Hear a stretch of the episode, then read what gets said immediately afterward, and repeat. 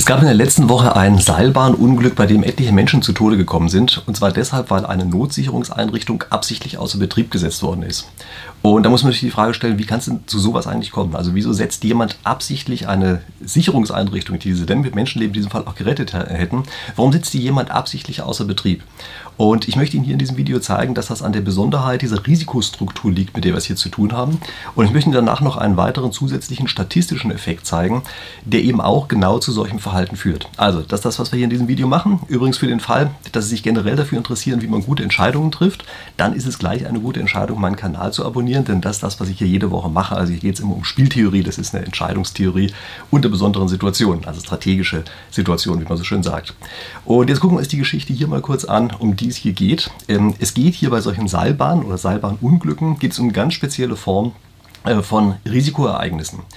Nämlich es geht um die Risikoereignisse, die ganz seltene große Ereignisse sind. Ja, Seilbahnunglück ist was sehr, sehr Seltenes, deshalb hören wir ja auch so selten davon. Und wenn es dann mal passiert, dann hören wir es eben gleich sehr groß. Und äh, diese Seltenheit, die hat zur Folge, dass das Risiko, was da drin steckt, systematisch falsch eingeschätzt wird von verschiedenen Gruppen. Nämlich sozusagen von Amateuren, von Außenstehenden, von Unerfahrenen wird diese Gefahr normalerweise, wenn sie überhaupt erst mitgekriegt haben, dass diese Gefahr da ist, deutlich überschätzt. Also Amateure überschätzen diese Gefahr. Und das äußert sich dann in sowas wie, äh, also dass man praktisch sagt, oh je, das ist ja gar nicht vollkommen sicher. Ja, das macht man sich sozusagen vorher gar nicht klar, dass natürlich jedes System, was da ist, auch immer irgendwelche Risiken birgt. Und dann auf einmal kommt es in den Fokus und sagt man, oh je, es ist nicht vollständig sicher. Und dann überschätzt man auf einmal die Risiken, die damit zusammenhängen, ganz deutlich. Das sehen Sie auch in anderen Zusammenhängen. Also gucken Sie sich beispielsweise mal an bei Corona. Es gibt hier einige Leute, die das Gefühl haben, wenn man jetzt überhaupt nur das Haus verlässt, wenn man nur rausgeht, also schon umgeben überall von den bösen Viren und wird gleich umfallen, tot wie eine Fliege. Äh, und es gibt andere, andere, die beispielsweise bei der Impfung drauf gucken und sagen, oh je, die Impfung, äh, wenn man die einmal kriegt, dann wird man ja fast zwangsläufig sterben. Das ist eine völlige Fehleinschätzung, diese Risiken, die dahinter steht, eben weil es so seltene Ereignisse sind und man als Amateur, als Unerfahrener auf einmal den Übergang von, das ist ganz sicher, zu, oh je, da ist ja ein bisschen Risiko, völlig überproportioniert wahrnimmt. Das Gegenteil ist interessanterweise der Fall bei Profis. Also diejenigen, die sich den ganzen Tag mit solchen Sachen beschäftigen und jeden Tag bei seltenen Ereignissen natürlich die Erfahrung machen, dass das Ereignis ja nicht eintritt, die unterschätzen diese Gefahr ganz systematisch. Also das bedeutet, wenn Sie so eine Seilbahn warten, dann sagen Sie, in 30 Jahren, die ich das hier mache, mein ganzes Berufsleben lang, ist ja nie irgendwas passiert. Noch nie gesehen, dass irgendwo ein Seil reißt oder irgend sowas. Ähm, alles nicht passiert. Das heißt also, Sie unterschätzen diese Gefahr, weil Sie sagen, ich habe hier jeden Tag damit zu tun und Sicherungseinrichtungen, die da dran sind, sind sowieso so idiotisch redundant, die werden ja nie gebraucht. Ähm, wie kann man eigentlich hier zu vernünftigen Schätzungen kommen? Ähm, normalerweise ist es so bei solchen seltenen Ereignissen, damit wir sozusagen unsere Intuition schulen, ist es wichtig, dass wir so nahe Unfallereignisse mit berücksichtigen. Ja, also wir, das Ereignis selber, der Unfall selber ist eben sehr, sehr selten, sodass er vielleicht bei einem Berufsleben überhaupt nie auftaucht. Das heißt also, wir müssen uns jetzt auf solche Dinge konzentrieren, bei denen wir nah an ein solches Unfallereignis rangekommen sind und müssen damit sozusagen unsere Intuition schulen. Das ähm, ist übrigens eine ähnliche Sache, wenn Sie Glücksspielautomaten haben beispielsweise. Sagen wir, es wird was ausgezahlt, wenn da viermal die 9 steht. Und das ist natürlich sehr selten. Ja? So ein einarmiger Bandit, Sie wissen, was ich meine, so in Las Vegas. Ähm, und das heißt, wir müssen uns jetzt also angucken oder schulen unsere Intuition daran, wenn da zum Beispiel nahe Ereignisse dran sind. Also wenn da steht 9998 oder so, dann sagen wir, ja, war ja ganz schön nah dran. Und wir kalibrieren uns selber, indem wir uns ja klar machen, wie oft eben solche nahen Ereignisse äh, auftreten. Sie müssen damit höllisch aufpassen. Diese nahen Ereignisse werden häufig von anderer Seite manipuliert, manchmal bewusst, manchmal unbewusst. Also bei solchen Glücksspielautomaten beispielsweise, heutzutage, da werden die Zahlen elektronisch angezeigt, die simulieren zu häufig diese nahen Ereignisse, weil sie auf die Art und Weise eben den Kunden eine falsche Wahrscheinlichkeitsschätzung sozusagen eintrichtern können. Ja, das ist ein Trick, der dort absichtlich angewandt wird. Äh, es gibt die andere Richtung, dass sowas auch ungewollt passiert passiert. Also unser Leben sozusagen ist hier insgesamt relativ stark abgesichert in verschiedensten Richtungen. Und oft werden diese Nahunfallereignisse komplett unsichtbar gemacht. Also die gibt es zwar nach wie vor, aber sie werden so durch automatische Sicherungssysteme abgefangen, dass sie überhaupt nie bis zu uns vordringen.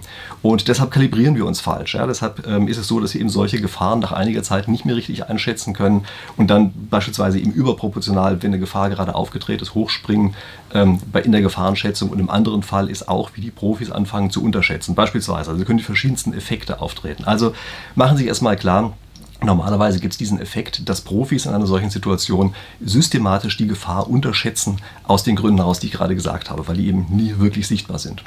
Und damit kommen wir zu dem Punkt 2, nämlich zu einer Verhaltensänderung der Profis. Also die, das ist nicht einfach nur so, dass diese Profis ja keinen Einfluss darauf haben, sondern die nehmen jetzt also wahr, dass bestimmte Dinge passieren. Die nehmen also beispielsweise wahr, dass eine solche Seilbahn mit jede Menge redundanten Sicherungssystemen gebaut sind. Die sagen, dreifache Sicherheit eingebaut. Ja? Also wenn das eine ausfällt, dann können noch zwei weitere ausfallen, bevor überhaupt irgendwas passiert.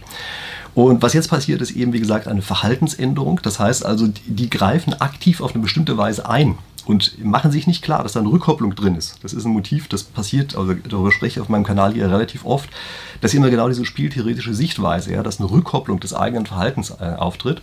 Und das ist hier ganz stark so. Sie können das in den verschiedensten Gebieten auch sehen. Also nehmen Sie beispielsweise mal Atomkraftwerk. Warum ist in Tschernobyl eigentlich das Atomkraftwerk in diesen, sagen wir mal, sehr unglücklichen Zustand eigentlich reingekommen? Na, das war im Wesentlichen, weil dort auch manuell Sicherungssysteme einfach ausgeschaltet worden sind.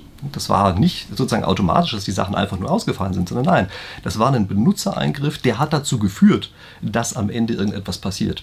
Gucken Sie sich an, wie sich Versicherte verhalten, wenn sie eine gute Versicherung haben, also eine Vollkaskoversicherung haben, dann ist es sehr, sehr wahrscheinlich, dass sie am Ende riskanter fahren werden, als wenn sie keine Vollkaskoversicherung haben. Es gibt eine Rückkopplung darauf. Und äh, die Rückkopplung, die wir hier haben, hat einen ganz speziellen Namen. Also bei diesen seltenen Ereignissen ist nämlich Moral Hazard. Ja, Moral Hazard heißt immer, also ist ein Begriff, der sich leider nicht ins Deutsche übersetzen lässt. Und das heißt immer, es gibt für andere unbeobachtbare Verhaltensweisen, und die kann man seine eigene Verhaltensweise so wählen, dass sie entweder für einen selbst von Vorteil ist, aber dann irgendwelche anderen externen Nachteile auslöst oder eben nicht. Und wenn die anderen es nicht beobachten können, na, dann macht man eben die Verhaltensweise, äh, bei der man ganz einfach sagt, das ist jetzt einfach gut für mich, ist mir völlig egal, ob das für die anderen jetzt gut oder schlecht ist. Also nehmen Sie beispielsweise mal die Situation in einer Bank, Risikomanagement in einer Bank, dass es dort sozusagen richtig zusammenkracht, ist ja auch ein sehr, sehr seltenes Ereignis. Also häufiger als bei Seilbahnen, aber es ist trotzdem ein sehr seltenes Ereignis, was da ist. Das heißt also, als ähm, Bankmanager sozusagen sagen Sie sich, ja, wenn ich jetzt ein bisschen höhere Risiken eingehe, einfach nur ein bisschen höhere Risiken, das merkt ja von den Außenstehenden sowieso keiner und das Schadensereignis wird ja wahrscheinlich nicht eintreten. Das heißt also, Sie haben hier eine bestimmte Konstellation, Genau die gleiche wie bei der Seilbahn, so dass man eben durch das eigene Verhalten mehr Risiken in Kauf nimmt und sagt aber, weil das so selten ist, ich bin ja Profi, ja, weiß ja, dass das so selten ist, weil das so selten ist, ähm, deshalb passiert da schon nichts und infolgedessen ändert sich eben gerade sehr wohl etwas. Und das ist genau die gleiche Geschichte, die wir hier hatten. Äh, die Seilbahntechniker haben hier einfach gesagt, merkt ja keiner, wenn ich diese Sicherungseinrichtung deaktiviere. Ich sage Ihnen gleich noch, wie die funktioniert und was da die Besonderheit ist. Ja? Also merkt ja keiner, wenn ich die deaktiviere, äh, denn das, die kommt ja sowieso nie zum Tragen. Da sind ja vorher noch jede Menge andere Sicherungseinrichtungen, so dass bei der überhaupt nie irgendetwas passieren kann. Das ist der Grund dafür, warum es überhaupt Regulierung und Aufsichtsbehörden gibt. Also oft ist es ja so, dass Leute sagen, so, sozusagen marktradikal sagen, diese ganze Kapitalmarktaufsicht und sowas ist ja alles Blödsinn, braucht man alles nicht. Ja, doch, braucht man schon. Nicht, weil die besser wären. Also im Gegenteil, die sind meistens schlechter als diejenigen, die beaufsichtigt werden, also in der Risikoeinschätzung. Aber die haben eine andere Interessenslage. Das heißt also, die Kapitalmarktaufsicht beispielsweise oder sowas wie eine Seilbahnaufsicht, keine Ahnung, was es da gibt, ähm, oder der TÜV oder sowas bei Autos, ja, die haben eine andere Interessenslage. Und deren Interessenslage ist es ganz einfach zu sagen, völlig unabhängig von den Kosten, die damit auftauchen, wir sind einfach nur für die Sicherheit zuständig. Und wegen dieser anderen Interessenslage ist es eben sinnvoll, dass noch so eine weitere Einrichtung mit dabei ist, weil wir dieses Problem von Moral Hazard einfach vermeiden wollen. Und ich möchte jetzt zu dem nächsten Teil reinkommen, nämlich äh, in ein statistisches Phänomen, was wir hier haben. Also bisher, das war also das zweite insbesondere Moral Hazard, das ist ein spieltheoretisches Phänomen. Ja, da geht es um strategisches Verhalten, also Verhalten, was sich durch Wechselwirkung von verschiedenen Spielern überhaupt erst äh, entstehen lässt. Ähm, wir haben auch so einem statistischen Phänomen hier zu tun, nämlich dem statistischen Phänomen, dass ungewöhnliche Ereignisse gehäuft auftauchen. Ähm, bei der Seilbahn war das so, da gibt es eine Fangbremse und diese Fangbremse, die hat häufiger mal einfach ausgelöst. Ja? Also es gibt ein Tragseil und ein Zugseil und äh, an dem äh, Tragseil ist nochmal eine extra Bremse, Bremsbacken, die durch eine Feder zusammengedrückt werden, die ist dann nochmal dran. Und äh, wenn die auslöst, dann kann die Seilbahn halt nicht mehr weiterfahren, weil die Gondel einfach fixiert wird. Es ist relativ aufwendig, die dann auch wieder zu bergen. Und äh, die hat also den Betrieb gestört, weil die häufiger mal einfach ausgelöst hat. Ja, die hat ungewöhnlich oft, hat die einfach selber ausgelöst. Und äh, das ist ein Punkt, äh, da, da, muss man sich fragen, warum passiert das eigentlich? Und ähm, wenn man sich jetzt also diese, diese Fangbremse nochmal ein bisschen genauer anguckt, dann ist es also so, es gibt wie gesagt eine Tragseil, also eigentlich sogar zwei Tragseile, ist ja alles immer redundant gebaut, ja, sodass wenn eins reißt, ist das andere immer noch aktiv. Es gibt ein Zugseil, das zieht diese Gondel den Berg hoch oder lässt sie eben wieder runter. Und für den Fall, dass dieses Zugseil reißt, würde die Gondel ja jetzt einfach den ganzen Hang runterrasen. Das ist das, was hier auch passiert ist. Und um das zu verhindern, gibt es eben diese berühmte Fangbremse, die dann die Gondel einfach fixiert an dem Tragseil an der einen Stelle festhängen lässt und so, dass die eben nicht weiterkommt. Ja? Und wieso eigentlich oder wodurch wird die ausgelöst? Also es gibt Auslöseereignisse. Zum Beispiel ein solches Auslöseereignis ist, wenn die Gondel insgesamt zu schnell fährt. Das heißt also in dem Fall wäre das natürlich der Fall gewesen. Da hätte diese Sicherungsvorrichtung also sofort gegriffen. Es gibt aber noch ein anderes Ereignis. Das ist nämlich das, dass eine plötzliche Kraftänderung am Zugseil auftritt. Also nicht eine langsame Kraftänderung, sondern eine plötzliche Kraftänderung. Also genau das, was passiert, wenn dieses Zugseil reißt. Das wird dort gemessen, äh, ob diese Plötzlichkeit auftritt. Und jetzt muss man sich fragen, wieso eigentlich springt ein solches Sicherungssystem im normalen Betrieb auf einmal gehäuft an? Und äh, die Antwort dahinter ist, das wird eine Ursache gehabt haben. Also die Techniker dort haben natürlich den Schluss gezogen, ja, dieses System selber, die Bremse sozusagen ist kaputt. Aber Sie müssen sich mal genau angucken, wie, äh, wie so Seile eigentlich aufgebaut sind. Das sind also solche Drahtseile. Ähm, und die bestehen aus mehreren kleinen Drähten. Ja? Also wie so eine Litze könnte man sagen. Keine Ahnung, ob ich hier die technisch richtigen Begriffe verwende. Aber jedenfalls sind also jede Menge kleine Drähte, die da drin sind. Und wenn die einzeln reißen, diese Drähte, also ein Stahlseil reißt nie auf einmal, sondern es reißen immer erst einzelne Drähte, ähm, dann ist es so, dass dieses Seil sich ein bisschen entspannt und es gibt einen Ruck in diesem Seil. Ähm, das gibt es übrigens ein ganz interessantes Video dazu. Es gibt so ein, eines der klassischen alten äh, Teleskope, mit dem man Weltraum erforscht hat und sowas. Und dieses Teleskop, da war ein Teil davon über solche Seile gespannt. Ich verlinke Ihnen dieses Video hier mal. Äh, da hat man gefilmt, wie diese Stahlseile gerissen sind. Also es ist zu alt geworden. Ja, das sind diese Stahlseile also gerissen. Das heißt, über Wochen hinweg hat man dort immer gehört, dass es Knall macht und dann reißt eine von diesen, von diesen dünnen Drähten und das Seil entspannt sich so ein kleines bisschen, aber es reißt eben noch nicht insgesamt. Ja? Das heißt also, man merkt sozusagen vorher, wenn Stahlseile beginnen zu reißen. Und ähm, das heißt also, Sie können ziemlich sicher sein, dass bei dieser Seilbahn auch vorher einzelne Drähte bereits gerissen sind. Angeblich wurde das Seil ja vorher noch, also das komplette Drahtseil vorher noch genau untersucht und sowas. Deshalb waren diese auch so sicher, dass es nicht reißt, aber nichtsdestotrotz, es ist ja gerissen. Also ganz offenbar sind vorher einzelne Drähte davon bereits gerissen. Und Sie können ziemlich sicher sein, dass wenn diese einzelnen Drähte reißen, es eben diesen Ruck gibt, der die Fangbremse auslöst. Das heißt, das war also ziemlich sicher, kein Zufall, was hier passiert ist. Das war nicht so, dass diese Fangbremse defekt war, sondern es sollte mich sehr, sehr wundern, wenn ich am Ende die genauere Untersuchung für diesem ganzen Ereignis hier am Ende ergibt, ja, das, das Seil, das Zugseil ist in einzelnen Teilen bereits gerissen gewesen und diese einzelnen Risse, diese einzelnen Entlastungen haben dazu geführt, dass diese Fangbremse immer wieder auslöst. Und man muss sich also bei solchen seltenen Ereignissen, wenn die plötzlich gehäuft auftreten, muss man sich die Frage stellen, was genau ist hier eigentlich los? Also ist tatsächlich die Fangbremse defekt? Das ist das, was die Techniker gedacht haben. Oder gibt es nicht einfach eine Ursache dafür, dass diese Fangbremse immer wieder ausgelöst wird? Und das ist letztlich genau das gleiche wie dieses 9998 beim einarmigen Banditen. Solche Ereignisse deuten normalerweise darauf hin, dass wir nahe an einem Unfallereignis dran waren, es aber bisher einfach noch nicht wirklich bemerkt haben. Ich habe Ihnen ja gesagt, technische Systeme heutzutage verschleiern sozusagen diese nahe Unfallereignisse. Und da gibt es natürlich auch jede Menge andere Beispiele, wo Ihnen das Ganze passieren kann. Ja? Also gucken Sie beispielsweise mal unsere Energienetze heutzutage an.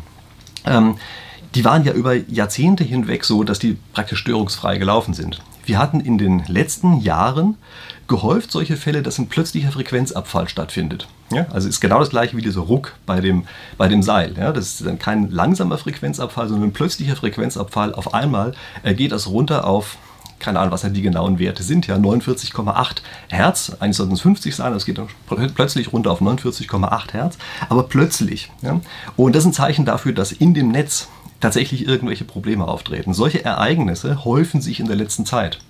Das ist etwas, was man nicht negieren darf. Also man darf dann nicht einfach sagen, ja, müssen wir ein bisschen bessere Sicherungssysteme drumherum bauen, sondern man muss feststellen, uh, uh, da ist so ein zugrunde liegendes Problem. Und dieses zugrunde liegende Problem, das ist das, was wir gerade nützen äh, oder und das wir uns gerade kümmern müssen. Das ist eben so genauso, äh, wie wenn dieses Zugseil reißt. Ja, das zeichnet sich dort einfach ab in dem derzeitigen Netz, so wie das aussieht. Das ist zumindest meine Diagnose davon.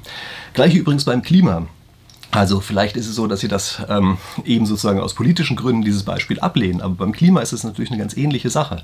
Wenn sich dort auf einmal gehäuft merkwürdige Wetterkonstellationen zeigen, viel häufiger als man das früher gewohnt war, dann ist die Wahrscheinlichkeit sehr, sehr groß, dass nicht unsere Messinstrumente alle kaputt sind, sondern dass sich an anderer Stelle zugrunde liegend irgendetwas geändert hat. Nicht gesagt ist, was sich da geändert hat oder wodurch es ausgelöst wurde. Also das muss einem klar sein. Das weiß man noch nicht, aber es ist sehr wahrscheinlich, dass eine zugrunde liegende äh, Sache sich geändert hat. Oder nehmen Sie beispielsweise sowas wie sprunghaft ansteigende Mieten das ist kein Zeichen dafür, dass jetzt irgendwie, weiß ich, ein Anzeigeinstrument kaputt gegangen ist. Ja, in Tschernobyl, die haben auch gedacht, ihre Anzeigeinstrumente wären kaputt gegangen, als plötzlich die erhöhte Radioaktivität gemessen haben. Plötzlich äh, sprunghaft ansteigende Mieten sind kein Zeichen dafür, ähm, also für kaputtes Messinstrument, sondern sie sind ein Zeichen dafür, dass ein zugrunde liegendes Problem besteht und dieses zugrunde liegende Problem etwas ist, ähm, worum man sich kümmern soll. Nicht einfach nur äh, sozusagen auf den Symptomen herumzuhacken. Okay, ich fasse nochmal zusammen die Sachen, die ich Ihnen gesagt habe. Also, erstens, wenn wir große seltene Gefahren haben, dann neigen Amateure dazu, dass diese Gefahr komplett zu überschätzen. Und Profis, die die ganze Zeit damit zu tun haben, die neigen dazu, genau diese Gefahr zu unterschätzen, weil die mit ihrem, in ihrem Berufsleben sozusagen die ganze Zeit die Erfahrung machen, passiert hier überhaupt gar nichts. Das führt zu dem zweiten Effekt, nämlich zu Moral Hazard. Also dadurch, dass die Profis diese Gefahr falsch einschätzen und auch andere Anreize haben, sorgen sie dafür, dass sie ihr eigenes Verhalten ändern und durch die eigene Verhaltensänderung kann es sehr gut sein, dass sie eben plötzlich mit größerer Wahrscheinlichkeit dieses Gefahrenereignis überhaupt erst auslösen. Und drittens, das müssen wir auch sehen, es gibt sozusagen Indikatoren dafür. Es gibt Symptome, dass beispielsweise Notsysteme häufiger anspringen als in anderen Fällen.